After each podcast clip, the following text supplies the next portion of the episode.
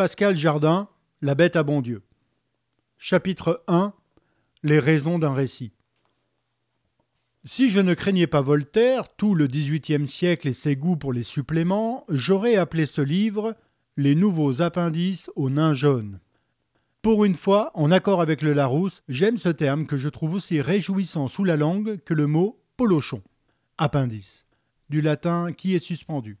Ce qui sert de prolongement à une partie principale, complément à la fin d'un ouvrage. Appendice.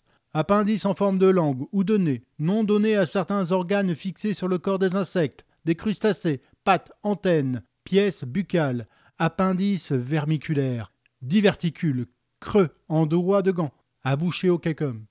Ici s'arrête le dictionnaire.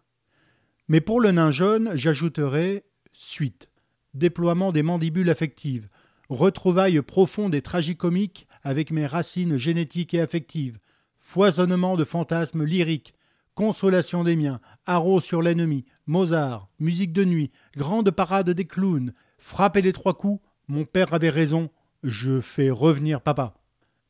Après deux années de silence, je reprends ce que Marcel Pagnol appelait sa plume d'or, celle qui désire surtout transcrire la tendresse et la gaieté. Celle que je trempe le moins possible dans un liquide noir, mais plutôt, à ma préférence, dans un encrier rempli de soleil.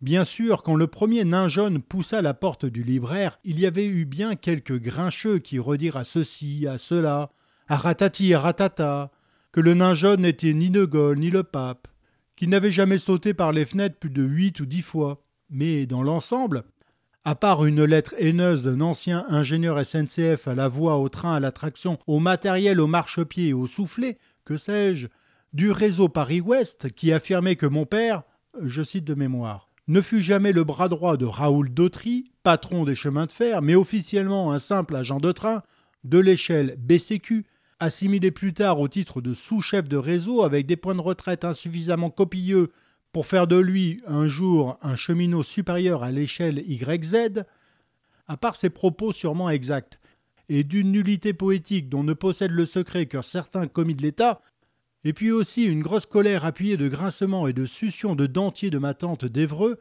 la sœur de papa, à part ces deux personnes que je chasse de ma mémoire, comme un vieux chat tigré se débarrasse d'une mouche, d'un claquement de la queue, je reçus pour ce petit livre plus de compliments et de missives tendres que je n'en espérais pour ma vie tout entière.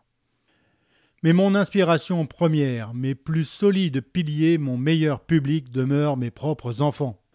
Encore une autre, papa Une autre quoi Mais une aventure de grand-père, bien sûr, et peu à peu, au travers de leurs yeux et de leurs questions, le destin si souvent tragique du nain jaune s'estompait. Je voyais bien que pour eux, dans le premier printemps de leur première jeunesse, je n'avais eu qu'un privilège, celui de les avoir fait rire. Encore une, papa C'est ainsi que je me mis à consigner à leur usage tous les rêves du nain jeune, dont ils m'avaient parfois entretenu, ces mésaventures, ces mensonges esquis, ces tours de force physiques, amoureux, financiers, mondains, religieux, et puis aussi ces folies, ces humeurs oubliées. L'envie d'écrire, il faut l'attendre, la guetter, l'espérer, et quand se présente l'idée ou l'émotion, il faut se jeter dessus comme un chasseur fou. Le téléphone sonna. C'était, il me semble, vendredi dernier et le petit matin. Allô, papias Mamias me dit de te demander cent francs pour aller à Gambé par le chemin de fer. Rapplique. Je descendis dans la rue et m'appuyai à ma voiture. Deux minutes plus tard, dans un bruit de pétarade et de pots d'échappement usagés par le cross, je vis débouler Alexandre.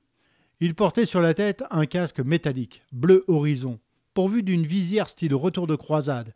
Une mentonnière en caoutchouc lui enserrait si fort le menton qu'elle gênait son élocution. Ses yeux brillaient de la vitalité des premières espérances. Quatorze ans. Il est superbe.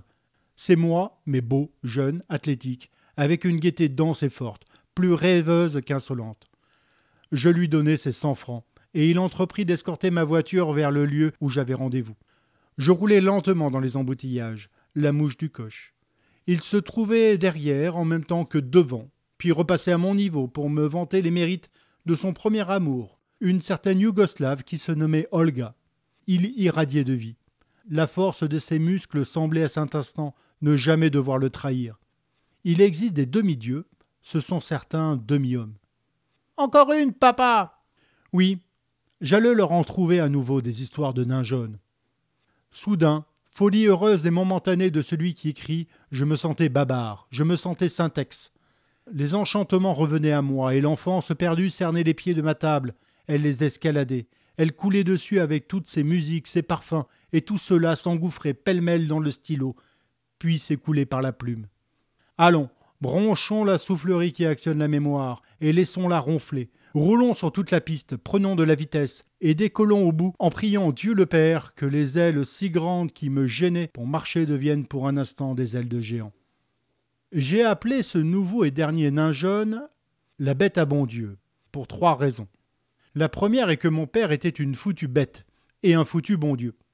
La seconde est que bête à bon Dieu est un très beau vieux nom, fabriqué avec une faute d'usage ou de français comme il vous plaira. Troisièmement, la bête à bon Dieu est un animal bénéfique, et la maison de campagne où j'ai rédigé ce livre en est peuplée en toute saison. Au moment où j'écris ces lignes, un petit porte-bonheur traverse ma feuille avec, bien refermé, ses ailes d'écailles rouges et marron. Aujourd'hui que mon père s'est envolé encore plus haut, plus loin qu'avant, je lui offre ce deuxième surnom qui associe l'idée de bonheur aux ailes de l'espérance, et puis au nom de Dieu. Car si lui et moi nous n'y avons jamais vraiment cru, c'est avec de tels regrets que, si on les mettait bout à bout, on en ferait une guirlande longue comme le Tour de France ou la Grande Muraille. Mon père avait sur cette terre la nostalgie de Dieu. Lui qui avait connu le monde entier ne pensait pas un jour le rencontrer. Mais il y pensait souvent. Quand cela le prenait entre dix mille haines et soixante-dix injures, sans compter ses affaires, immenses, ténébreuses, variables comme la géométrie, il laissait tout en plan. Il prenait son missel et fonçait à l'église. S'il y trouvait une messe, il la prenait en route. S'il n'en avait pas, il en négociait une rapide avec le premier curé venu. Dès le début de l'office, il se mettait à prier avec intensité, très vite, très fort, à mi-voix, en latin, et malheur au bedeau ou à la vieille chaisière qui, par inadvertance, venait à le frôler. Amen.